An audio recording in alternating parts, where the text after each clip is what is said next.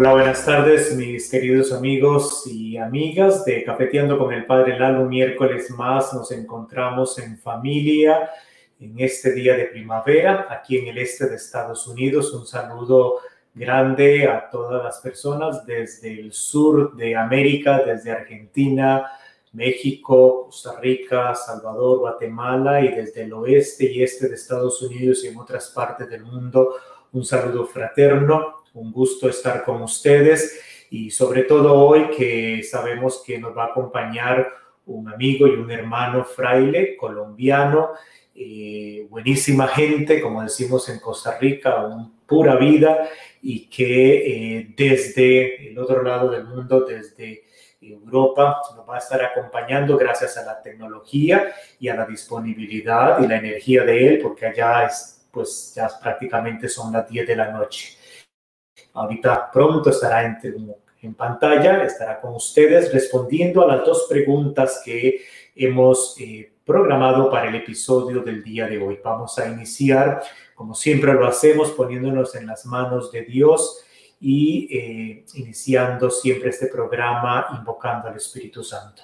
En el nombre del Padre, del Hijo y del Espíritu Santo. Amén. Gracias Señor, te damos por este hermoso día que nos regalas, por el día de la jornada, por permitirnos compartir en familia, para aprender juntos, para llevar a la práctica nuestra fe en lo cotidiano, con aquellos que nos encontramos durante el día, en nuestras familias, en nuestros trabajos, en la calle, donde vayamos, siempre que nuestra fe sea siempre actuada en la vida diaria que tenemos no solamente como una relación personal, sino con la relación con los demás. Ayúdanos, envía tu Espíritu Santo sobre nosotros para que abra nuestro entendimiento y nuestro corazón para hacer de tu mensaje acción en nuestra vida. Todo esto por Jesucristo nuestro Señor. Amén. En nombre del Padre, del Hijo y del Espíritu Santo. Amén.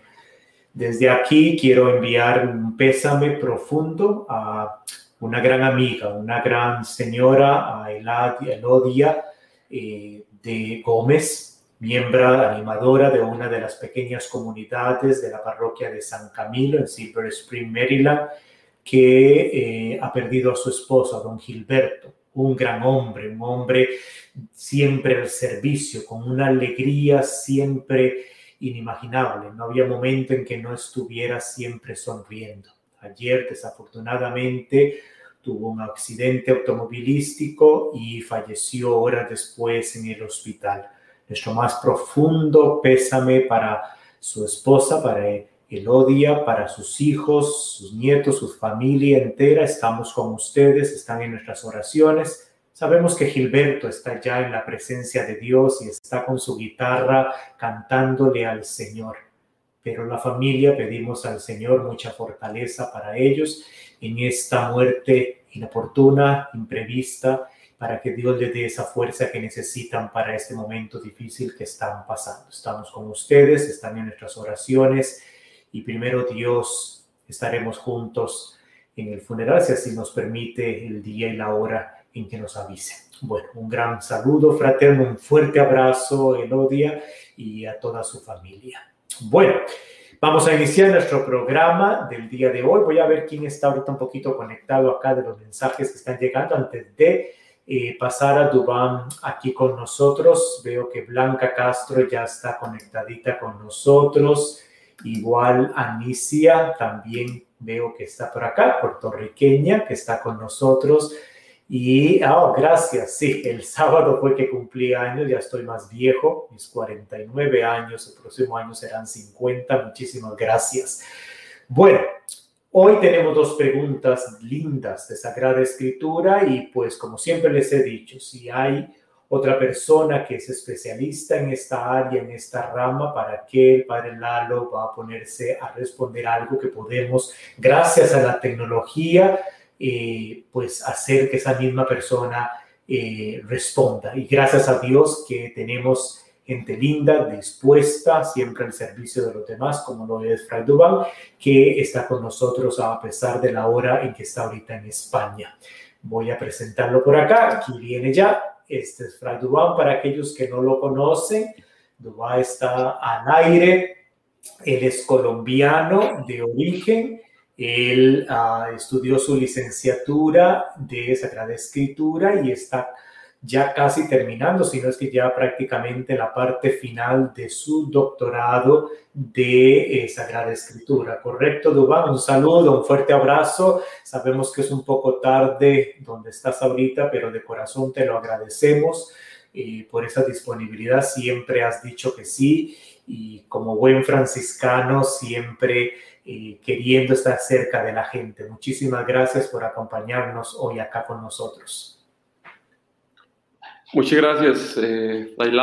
Muchas gracias a todos los que me escuchan. Yo tengo miedo por la conexión de Internet. Espero que, esté estable y que se me pueda escuchar bien durante todo el tiempo. Entonces, padre, las preguntas, ¿cuáles son las preguntas que vamos a responder? Claro que sí. Vamos a, la primera dice así. Hace unos días celebramos el Día del Apóstol San Matías. La pregunta fue enviada el 19 de mayo, entonces para que tú ubiques un poquito. Bueno, ¿qué fue el apóstol que reemplazó a Judas Iscariote? Y me pregunto por qué los once apóstoles que quedaron tenían la necesidad de ser doce apóstoles nuevamente. Eso se estudia bíblicamente cuando se estudia la numerología, es la pregunta. Tengo entendido que el número 12 se refiere a las 12 tribus de Israel que provienen de los 12 hijos de Jacob. Pero quería saber si me lo podrían explicar mejor, si estoy incorrecto o qué debo de aprender más el día de hoy. Esa es la primera. ok. Muy bien. Entonces, podríamos hacer la respuesta rapidísima y es que Sí, lo que dijo tiene razón. Es decir, el hermano que mandó la pregunta eh, dio la respuesta. De alguna manera, cuando yo leí la pregunta, dije, esta pregunta se responde en dos segundos. Sí. Es. Eh, cuando Israel piensa en 12, piensa en sí mismo como pueblo, el número 12 va a ser constitutivo del pueblo de Israel y el 12 de los apóstoles manda al pueblo de Israel eh, como, como memoria y como, como signo del nuevo pueblo. Básicamente, para no simplemente quedarnos con una respuesta tan, tan rápida, yo quería como, como volver sobre lo que él llama numerología. Numerología propiamente en la Biblia no hay como una especie de, de estudio profundo eh, en el antiguo Oriente sí, los babilonios, los asirios, los egipcios encontraban en, en la fuerza de los números el misterio del universo, como si todo el universo estuviera codificado por números y sostenido por números. Cuando se leen las tablillas asirias, por ejemplo, se encuentran cómo los números reemplazan realidades y hay que hacer sumas y restas y multiplicaciones. Muchas personas eh, algunos, sobre todo en, la edad medieval, los estudios de la cábala judía u otros tipos de estudios semejantes, han intentado aplicar a la Biblia este tipo de estudios. Y entonces uno encuentra que hay gente que suma un número con una letra y, hacen todo un tipo de, interpretaciones mm, extrañas que tienen sentido porque así lo hacían en el pasado, pero que en la Biblia difícilmente se puede sostener. Sin embargo, es cierto que en la Biblia los números, además de tener un valor literal, tienen un valor simbólico y, especialmente números como el 7, que todos sabemos que son es un número de plenitud y de completud, o números como el 1, que para el pueblo de Israel siempre será signo de Dios, Adonai Echad, el Señor es uno, entonces la plenitud sin Dios será el 6 y por eso eh, encontramos en el 6 el signo de la búsqueda de la plenitud y de la perfección sin Dios. Y así cada número va teniendo mm, significados a lo largo de las narraciones bíblicas. Un número particular es el número 4, porque el número 4 vamos a encontrarlo en la naturaleza. Cuatro son los puntos cardinales, por ejemplo, cuatro son las estaciones del año, el cuatro va a significar la extensión de la Tierra, la extensión de la Tierra. Y el tres es un signo de la santidad de Dios. El tres lo vamos a marcar siempre como el Señor es el tres veces santo, santo, santo, santo. Después, mucho tiempo después para los cristianos, el tres va a ser signo de la Trinidad, no, todavía no en tiempos del Antiguo Testamento. Entonces, cuando se junta tres y cuatro, el Dios que entra en la plenitud de la tierra, tres y cuatro encuentra siete, es muy fácil que siete sea el signo de la plenitud, y tres por cuatro son doce, encontramos ahí como el signo de... Son rebatidos por muchos estudiosos, algunos estudiosos dicen, no, eso no es así. Eh, otros dicen que sí, que hay que darle mucha importancia a las multiplicaciones y a las sumas podríamos hacerlo mucho más sencillo y en lugar de, de, tener que tener la calculadora a mano, podríamos quedarnos con que los números pueden evocar cosas naturales y cosas históricas. Eh, el 12, por ejemplo, evoca de manera natural el paso del tiempo, la, la completud del tiempo. 12 son los meses del año entonces, al cumplirse los 12 meses, eh, se cumple un, periodo de tiempo específico, se concluye un ciclo, entonces el 12 va a marcar lo que es completo en ese sentido. Eh, lo mismo que el 7 lo va a hacer con la semana, el 12 lo va a hacer con, con el año y lo va a hacer con el día. El día tiene 12 horas. De hecho, Jesús va a decir, no tiene el día 12 horas mientras caminamos en la luz en que camina la luz no tropieza, dice en el capítulo 11 de, de San Juan. Entonces, digamos que en términos de naturaleza, el 7 y el 12 comparten la idea de la completud, de la plenitud, de lo que es completo, de lo que es total. Y esto se, se aplica históricamente a la forma como se habla de todo el pueblo de Israel. O sea, las explicaciones de cómo inició el pueblo de Israel son muchísimas. El pueblo de Israel seguramente surge de muchas tribus que se encontraban en Palestina al inicio de la Edad de Hierro. En los años 1100 más o menos surgen tribus en Palestina, otras vienen de afuera y se va formando el pueblo de Israel de, orígenes diversos. cuando ¿se, me está escuchando bien? Claro. Ok. Cuando, Siga, Fray. Cuando el pueblo de Israel eh, tiene que explicar su historia, cuando el pueblo de Israel tiene, tiene que decir de dónde viene, entonces se va a remitir siempre a, los orígenes patriarcales y va a recordar que un antepasado común llamado Israel, de donde toma su nombre, llamado Jacob, va a tener 12 hijos y esos 12 hijos crean la totalidad del pueblo, los 12 patriarcas, las 12 tribus de Israel. Entonces el pueblo se va a identificar siempre con el número 12. El número 12 va a ser la identificación del pueblo de Israel, hasta el punto que en el año 731 antes de Cristo, Samaria, eh, perdón, eh, mm, Asiria, el rey Sargón, segundo de Asiria, va a venir y va a tomar Samaria, la capital de, las tribus del norte, que son diez, y va a destruir el reino del norte y va a dispersar las tribus. Y entonces, desde ese año 731 antes de Cristo, ya no existen más tribus, de 12 tribus de Israel, solo quedan dos tribus de Israel. Las doce tribus jamás, jamás serán restablecidas. De hecho, los que les gustan los secretismos y las cosas ocultas de encontrar el arca perdida y esas cosas, hablan de las diez tribus perdidas de Israel, a dónde fueron, etc. Ellos fueron dispersadas por el imperio asirio, dejaron de existir y al dejar de existir, eh, Israel quedó reducido.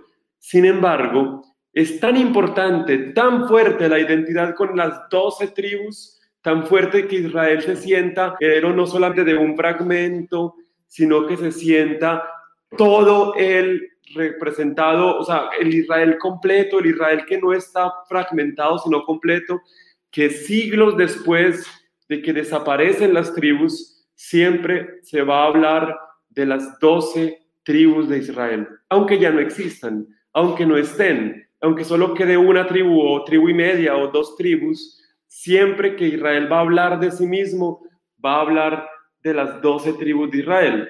Hasta el punto que cuando Pablo va a hablar de, de, las, de la esperanza del pueblo de Israel, va a decir en el libro de los Hechos de los Apóstoles, va a hablar tranquilamente diciendo, nosotros esperamos, la esperanza de las doce tribus de Israel es el Mesías, y empieza a predicar, pero va a empezar hablando sobre la esperanza de las doce tribus de Israel.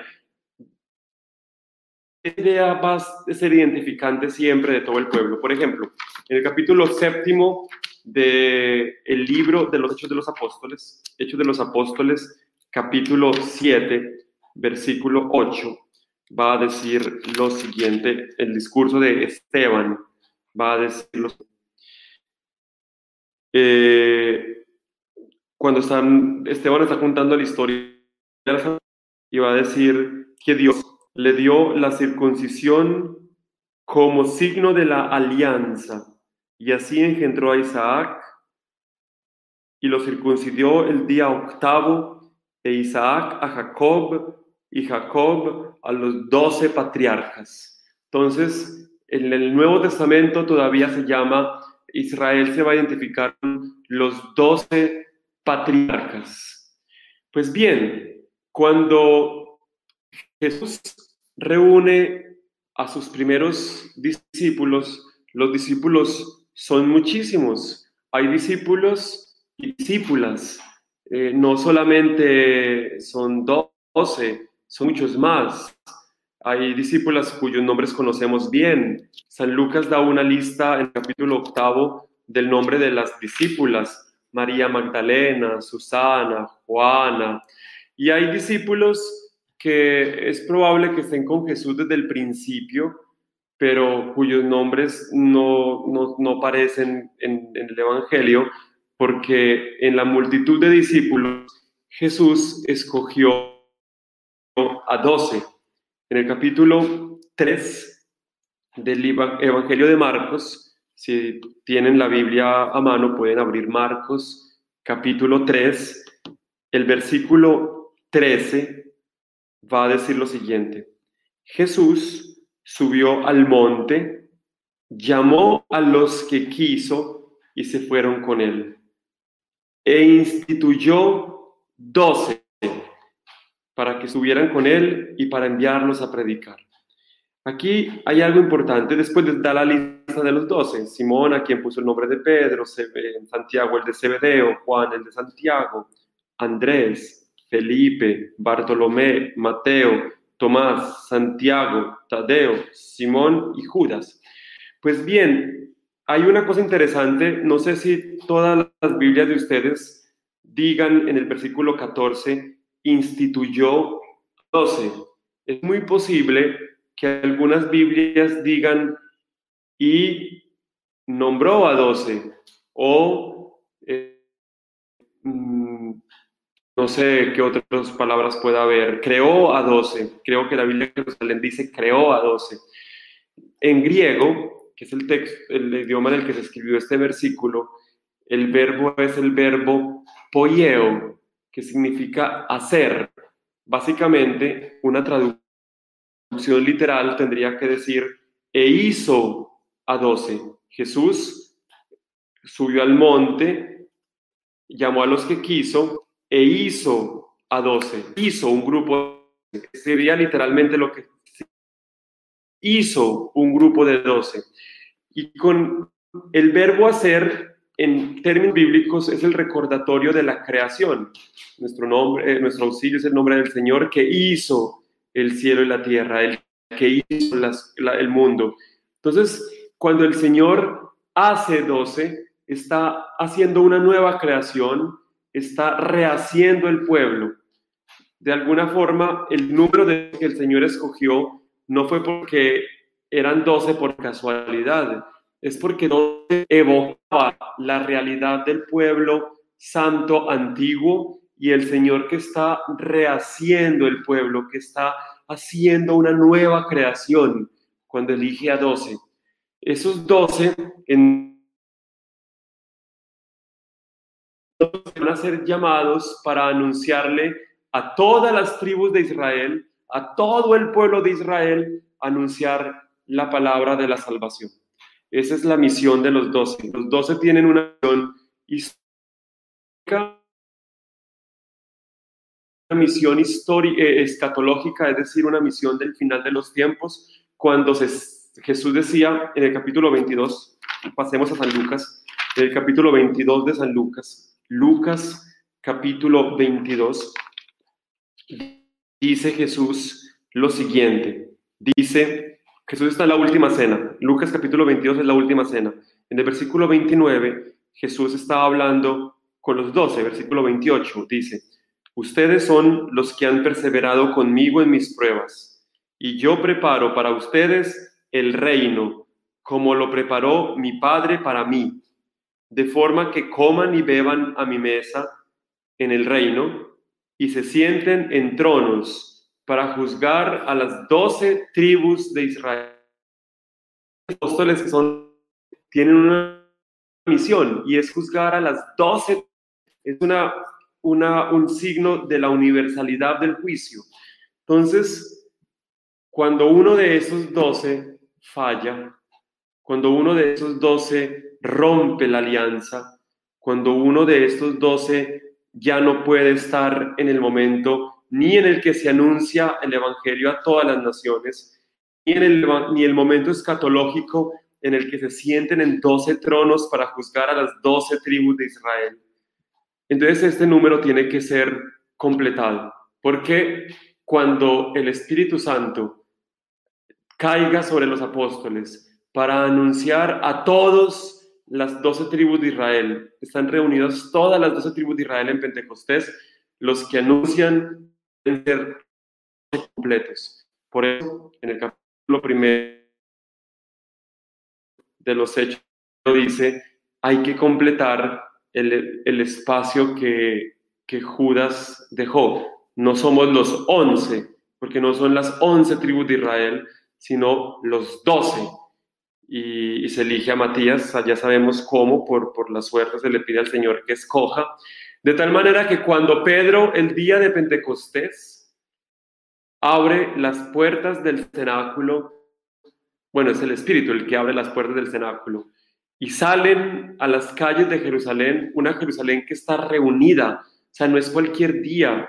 Pentecostés es una fiesta que reúne la gente de todas las, de todo el país y están todas las, todo el pueblo reunido. Recuerden que el pueblo está representado por las doce tribus. Ya para la época de Pedro no existían las doce tribus, pero, pero el pueblo está representado por las doce tribus. La totalidad del pueblo está representada allí.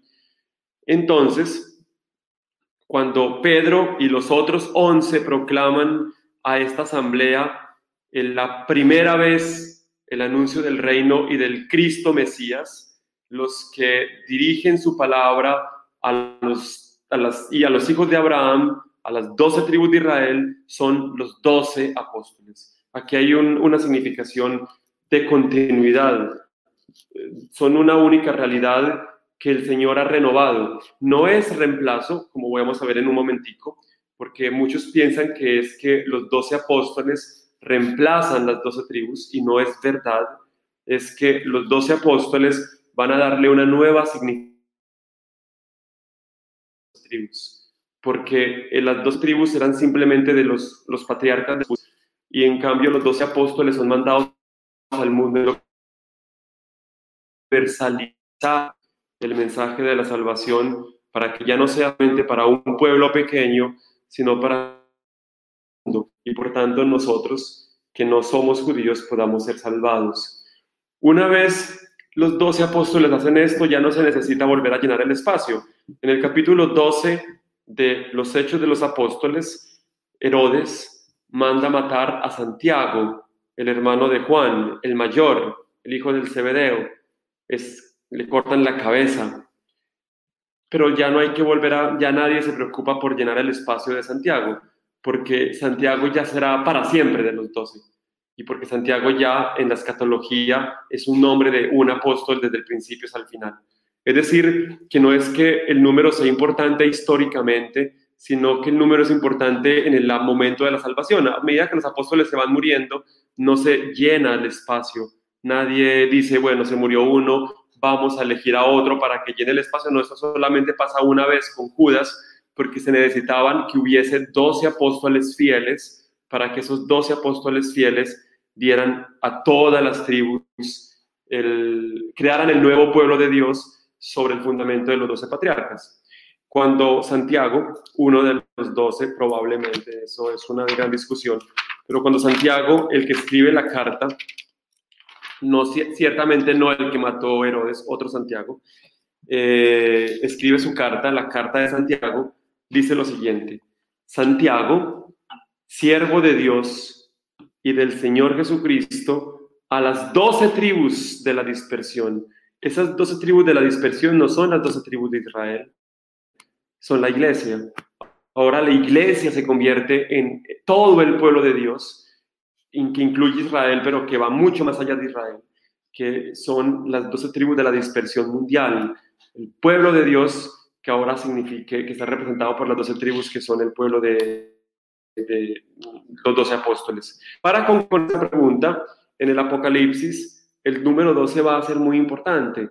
La mujer que representa al pueblo de Dios en el capítulo 12, la mujer vestida de sol con la luna a sus pies, tiene una corona, dos sobre la cabeza. Y 12 tribus de Israel y el signo de los 12 apóstoles. Es el 12 comunidad del pueblo. Y de hecho este 12 se va a multiplicar con el otro 12, 12 por 12, para formar los 144, que después obviamente se multiplica por mil para significar que es un número incontable, y se dice que los salvados de la tierra serán 144 mil. No como dicen los testigos de Jehová, que hay que contar uno, dos, tres, hasta que se complete 144 mil. Esa es una forma de no entender la Biblia. Sino que 12 apóstoles de Cristo, 12 tribus de Israel, o sea, el pueblo antiguo con el pueblo nuevo, llevado a la universalización, que es lo que significa el número mil. Entonces, 12 por 12 por mil, 144 mil son el gran pueblo de Dios representado por esos 12. Es importante que fuesen 12, no podían quedar 11, no, no, no, no se hubiera significado todo esto. Y en el Apocalipsis al final, en el capítulo 21, cuando Juan ve la nueva Jerusalén, esa nueva Jerusalén dice, los invito para que abran la Biblia, en la, última página de la Biblia, es el capítulo 21 de, bueno, 21-22 del Apocalipsis, 12 dice lo siguiente. Tenía la Nueva Jerusalén una muralla grande y elevada. Tenía doce puertas y sobre las puertas doce ángeles y nombres grabados, que son las doce tribus de Israel. las doce tribus de Israel siguen siendo la forma como se entra en la Nueva Jerusalén.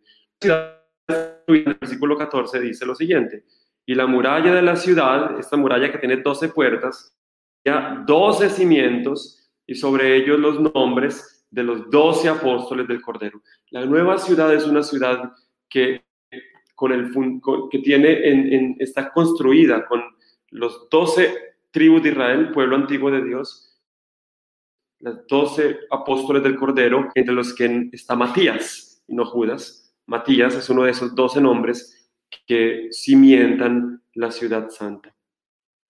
Espero haberme hecho entender. Yo creo que mm, más o menos estuvimos allá, ¿cierto? Sí, no, claro. Eh, yo no hubiera explicado lo que tú has explicado. Yo hubiera dicho nada más la partecita inicial que tú dijiste y para contar. Gracias a Dios que has podido dar toda esa explicación hermosísima, porque bien desarrollada, porque siempre son esas benditas preguntas con respecto a los números y sobre todo cuando llegamos al Apocalipsis, que la gente tiene esa visión completamente diferente y tú que te especializas en ese libro hermoso. Es uno de los libros más hermosos de la Biblia y la gente le tiene como ese temor y cuando yo al menos pude tener la introducción o el estudio de ese libro cuando estudié con, con la maestría, eh, es apasionante y, ojalá todo el mundo tuviera la oportunidad de poderlo comprender para quitarnos ese montón de miedo y cosas que tenemos en la cabeza.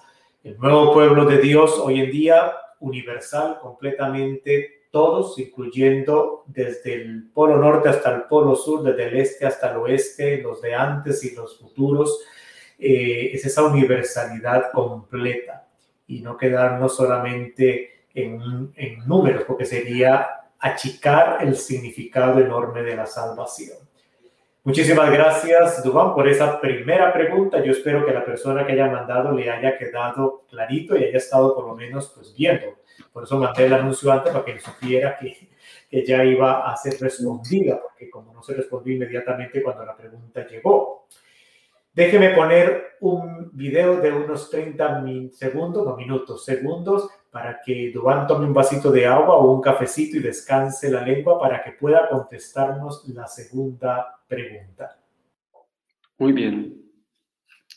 Entonces tenemos la segunda pregunta.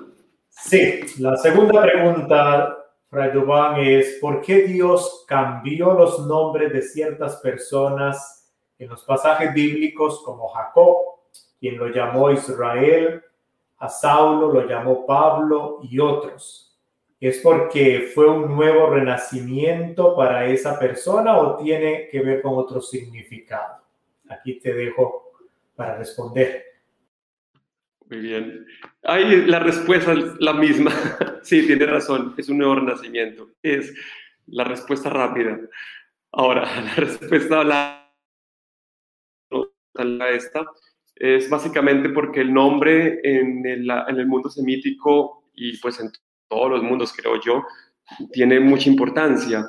El nombre de alguna manera establece comunicación. Cuando uno va por la calle, lo primero que uno pregunta a la gente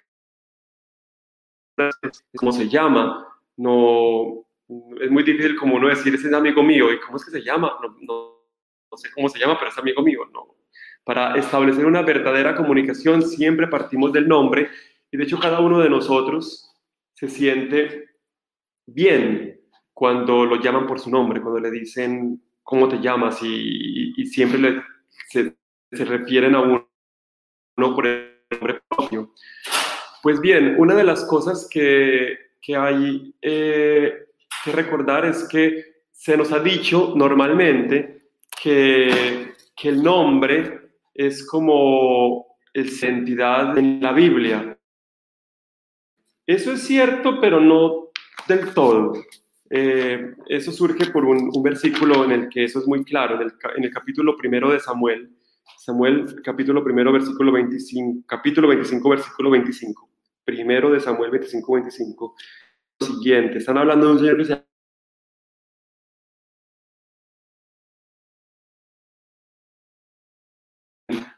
mm, entonces, hablando de Naval, que es un señor que trató muy mal a David y no lo quiso coger, dice lo siguiente. Mi señor no teme, no tome en cuenta a ese hombre insensato, está hablando Abigail, la esposa, a Naval, que realmente es como su nombre. Naval es su nombre y la villanía va con él. Obviamente no podemos entender esto en español, porque Naval para nosotros en español a lo duro significará la, aeronáutica del, ¿cómo se dice? La no aeronáutica, la, náutica del agua, las fuerzas del, mar, la naval, y eso que es con V, y, y ese nombre está escrito con B, eh, naval. Pero en hebreo, naval significa tonto. Entonces, cuando la esposa dice, no tomes en cuenta a ese hombre insensato, a Naval, que realmente es como su nombre, está diciendo, se llama Naval y es muy naval. Muchos han pensado, eh, o de la Biblia, dijeron, es que en la Biblia uno es como se llama. Y no, hay personas, hay veces que eso no tiene ningún sentido, porque hay personas que se llaman, por ejemplo, Débora. Una señora se llama Débora. Débora significa abeja. Y abeja y Débora no, no significa nada una, o sea, es simplemente como cuando alguien se llama Flor y no significa que sea una flor, pero se llamó así. O hay un señor que se llama Caleb. Caleb significa perro en hebreo. Entonces, no, no siempre el nombre es la identidad. Sin embargo, el nombre, sea el que sea, tiene que ver con la identidad más allá del significado, porque una persona, el, el nombre, sea cual sea, yo me llamo Dubán y seguramente eso no significa nada. Eh, cuando me preguntan qué significa Dubán, yo siempre me invento un significado distinto. Pero las personas que conocen a un Dubán empiezan a asociar lo que la persona es al nombre, aunque el nombre no signifique nada. Y entonces el nombre de alguna manera se convierte en la fama, en la reputación y en, en las cosas que se es. Por eso cuando alguien es odiado en tiempos antiguos, su nombre es borrado de todos los registros. Eh, no solamente en, el mundo bíblico, en el mundo pagano, en el mundo romano. Roma está llena de, de, damnatio memoria, se llamaba esto.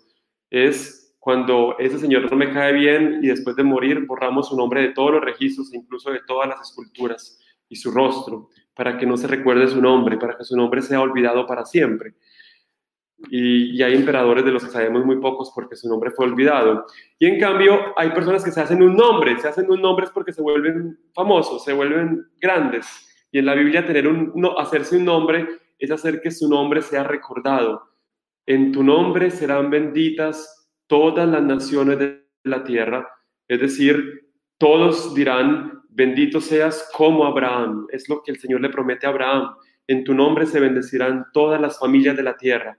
Todas las personas se bendecirán diciendo que seas grande como Abraham. O sea, Abraham, Dios le prometió un gran nombre. Ahora bien, ¿quién tiene el derecho de nombrar a alguien? Tiene el padre. Los papás normalmente tenían derecho de nombrar a sus hijos, todavía hoy, y hay gente que le pone nombres horrorosos a los hijos. En tiempos bíblicos, los nombres que los padres ponían sobre los hijos tenían que ver muchas veces con el estado de ánimo de los padres. Por ejemplo, eh, si estaban tristes, ponían al, hijo con el nombre de tristeza.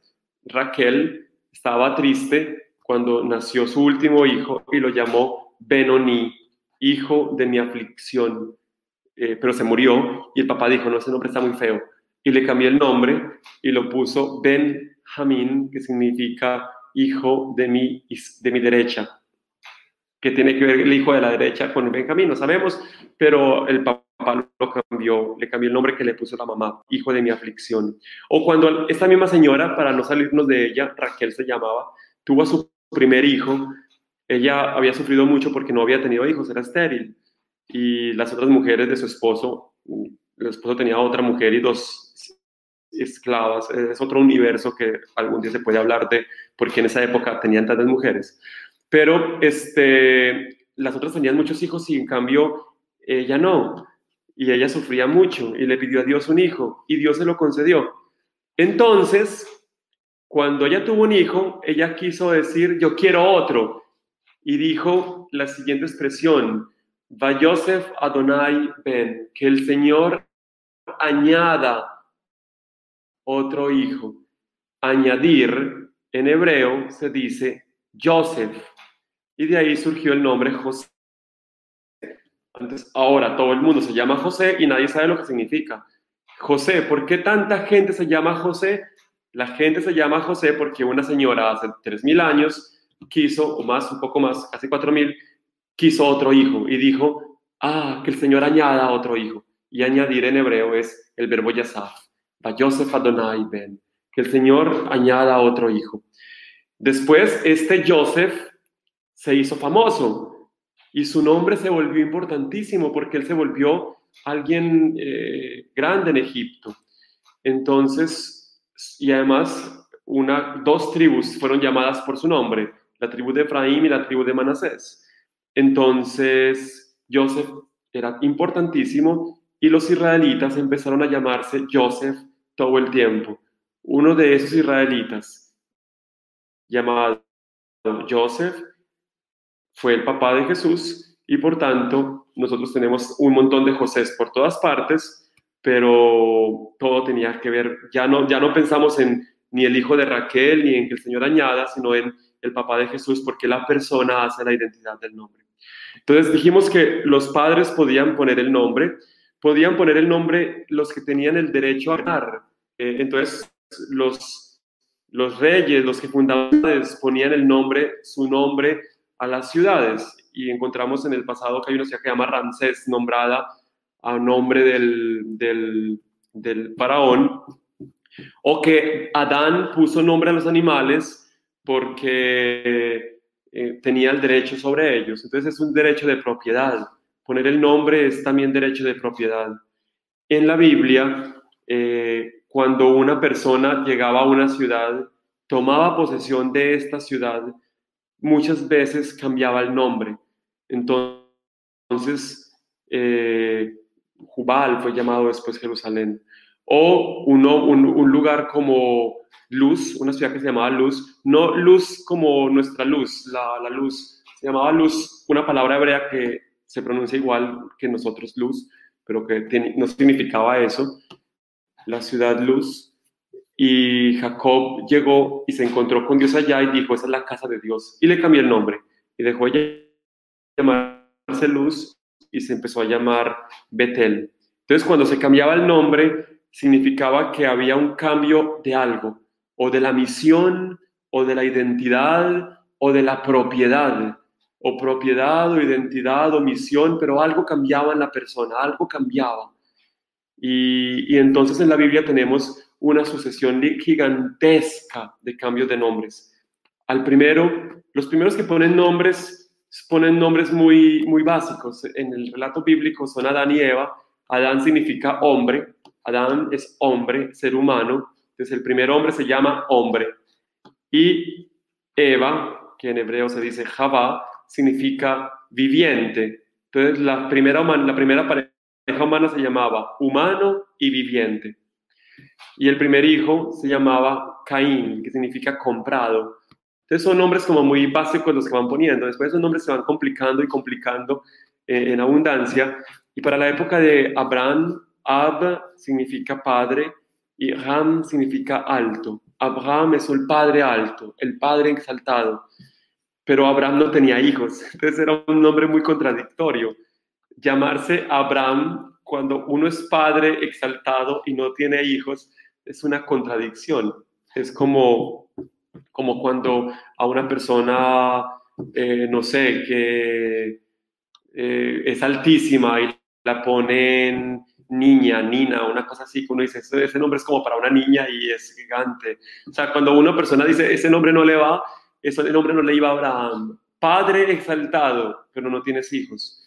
Y Abraham, vivió con este nombre contradicho toda su vida hasta que el Señor le dijo, no, yo no solo te voy a hacer que tu nombre tenga sentido, sino que te voy a cambiar el nombre y te llamarás Abraham que significa, en realidad significa padre de entrañas, pero bueno, en el texto del Génesis dice que significa padre no solo de un hijo, sino de una multitud, padre de una multitud.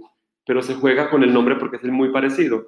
No hay grandes cambios entre Abraham y Abraham, o el cambio que se hace con su esposa, que es Sarai, que significa princesa, pero Sarai no es ninguna princesa, es la esposa de un señor que ni hijos tiene, y el Señor le pone Sara, que es madre eh, bien, esos son los primeros cambios que recordamos que el Señor hace.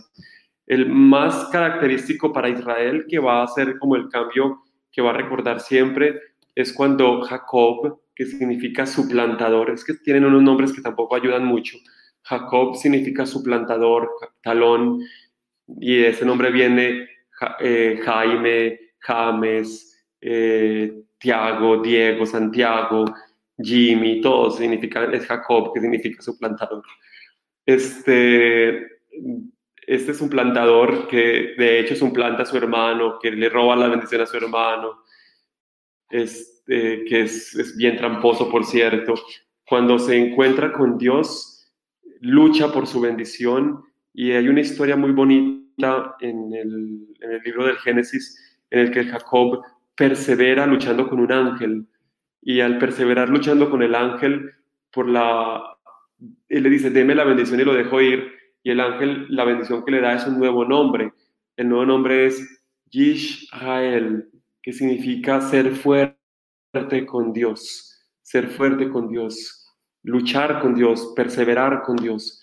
Es, es, lo que se va a significar este nombre. Entonces en la Biblia vamos a encontrar varias veces este tipo de cambios, eh, o no necesariamente que se cambie el nombre, pero que el nombre se pone sobre una persona, como cuando Jeremías dice, tu nombre, el de Dios, es invocado sobre mí.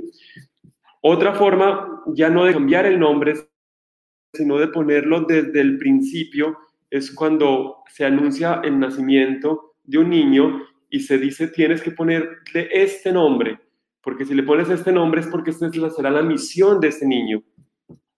Entonces encontramos cómo eh, le dice a John, perdón, eh, le dice a, a Zacarías, eh, acabo de decir una cosa que no tiene sentido, le dice a Zacarías el ángel, tendrás un hijo y le pondrás por nombre Juan o John, o Giovanni, o Johan, o la traducción que quiera, el nombre en hebreo es Johanan, que significa el Señor consuela, porque el Señor consolará a su pueblo de sus pecados con la predicación de Juan.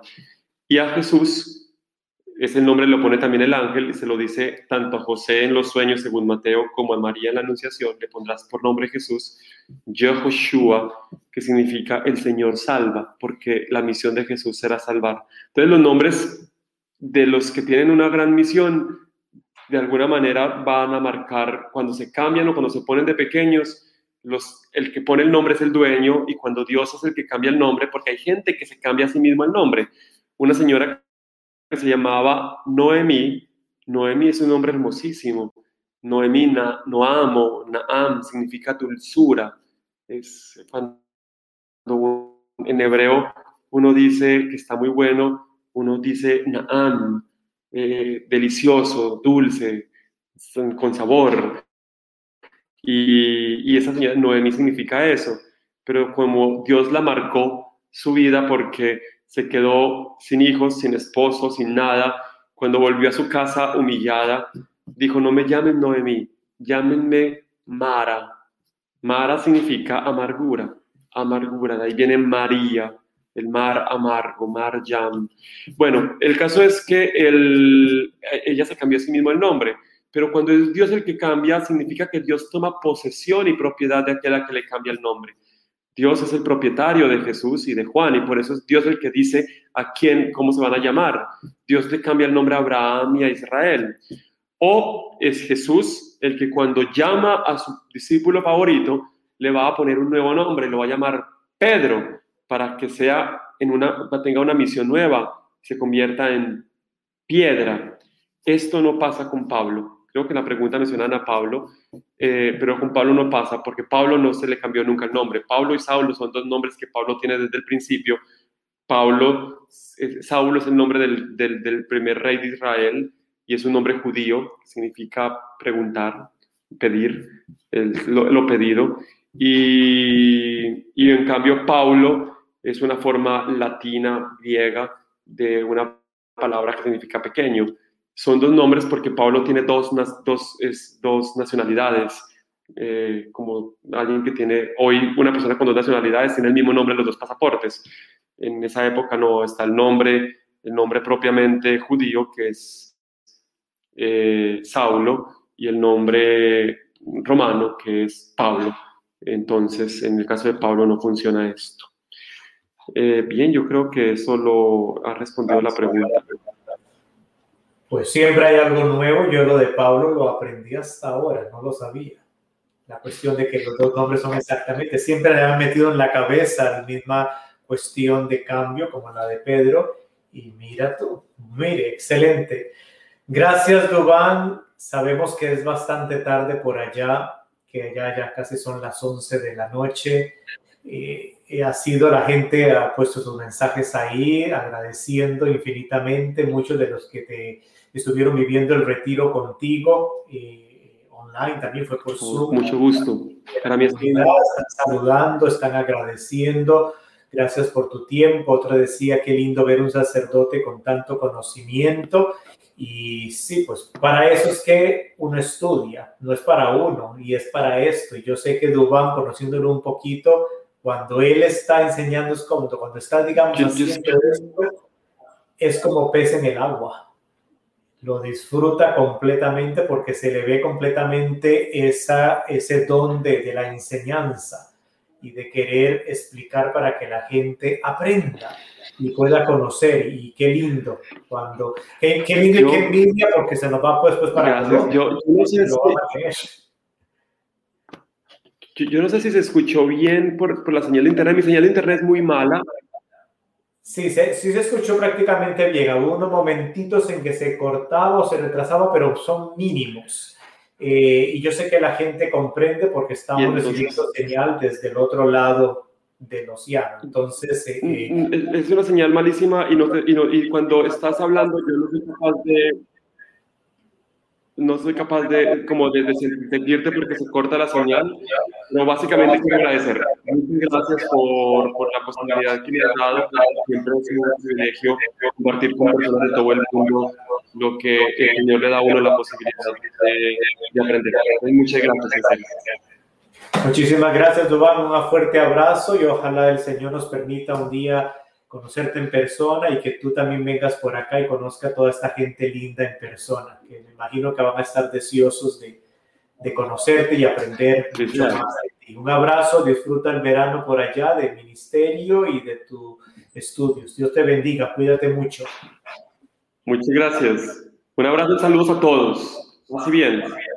Pase bien. Bueno, mis queridos hermanos, como ustedes han visto eh, un poquito, la señal es un poquito difícil cuando estamos, eh, donde está ahorita en un convento en España, y la señal de él es un poquito débil y pues desafortunadamente pues nos estamos nosotros eh, trayendo a Dubán bajo la tecnología y pues Sí, hubo algunas fallecitas ahí, se, se, congeló un poquito, pero yo sé que ustedes comprenden bastante, ustedes ya saben que así es un poquito de tecnología, pero igual yo comprendí el mensaje, la explicación que él nos dio y eso es lo importante, eso es lo importante. Yo espero que ustedes le hayan sacado de igual forma el jugo, por decirlo así, la enseñanza que Dubán nos trajo. Mis queridos hermanos y hermanas, tengo dos preguntas para la próxima semana y no tengo más preguntas. Entonces, envíen sus preguntas de todo tipo, de liturgia, eclesiología, cristología, de sagrada escritura, de escatología, de lo que usted tenga dudas de su fe cristiana, envíemelas y vamos a tratar de contestar. Les adelanto que para el próximo miércoles tenemos la invitada especial, una cantante cristiana católica de República Dominicana. Ella es Alma Pantaleón ella es, allá han sacado varios CDs, está en la página de Cantar, de Cafeteando con el Padre Lalo, ahí pueden escuchar su música y la vamos a tener presente con nosotros de hoy en ocho. Ya nos va a hablar de su nuevo álbum, nos va a compartir un par de canciones, esperemos que el internet esté bien y también nos va a hablar de su nuevo proyecto, de su nuevo álbum y de eh, la colaboración que va a adquirir de mucha gente para que esto sea realidad. Entonces, de hoy en ocho, no se lo pierdan. En Cafeteando con el Padre Lalo vamos a tener a nuestra querida amiga Alba Pantaleón con nosotros, obviamente desde ella, desde Dominicana, eh, República Dominicana y nosotros desde acá, desde el este de Estados Unidos, aquí en Virginia. Muchísimas gracias a todos los que nos han acompañado el día de hoy. Gracias por estar siempre en esta gran familia. Compartan, compartan el link de para que más gente pueda aprender, conocer y no olviden enviar su pregunta. Un fuerte abrazo a todos. Un saludo a todos los que han puesto sus mensajes, ya sea por Facebook o por eh, YouTube. Gracias a todos los que me han mandado su felicitación por el cumpleaños que celebré el, el sábado. Gracias a Dios, un año más de vida. Bendito sea Dios. Gracias a todos. Ahí veo a Esther también. Felicidades por su aniversario de, del sacramento del matrimonio con Otto. Y eh, saludes a todos desde todas las partes, desde México, Costa Rica, Argentina, California, New México y eh, Dubán que está ahorita en España. Saludes a todos. Inclinen su cabecita para recibir la bendición. El Señor esté con ustedes. Que Dios Todopoderoso les guarde, les guíe, les muestre tu rostro y les conceda la paz y me los bendiga a cada uno de ustedes en el nombre del Padre, del Hijo y del Espíritu Santo. Amén. Hasta luego, cuídense mucho y nos vemos de hoy en ocho nuevamente con Cafeteando con el Padre Lalo. Cuídense y no se lo pierdan con la cantante católica Alba Panteleón, Dios lo permite.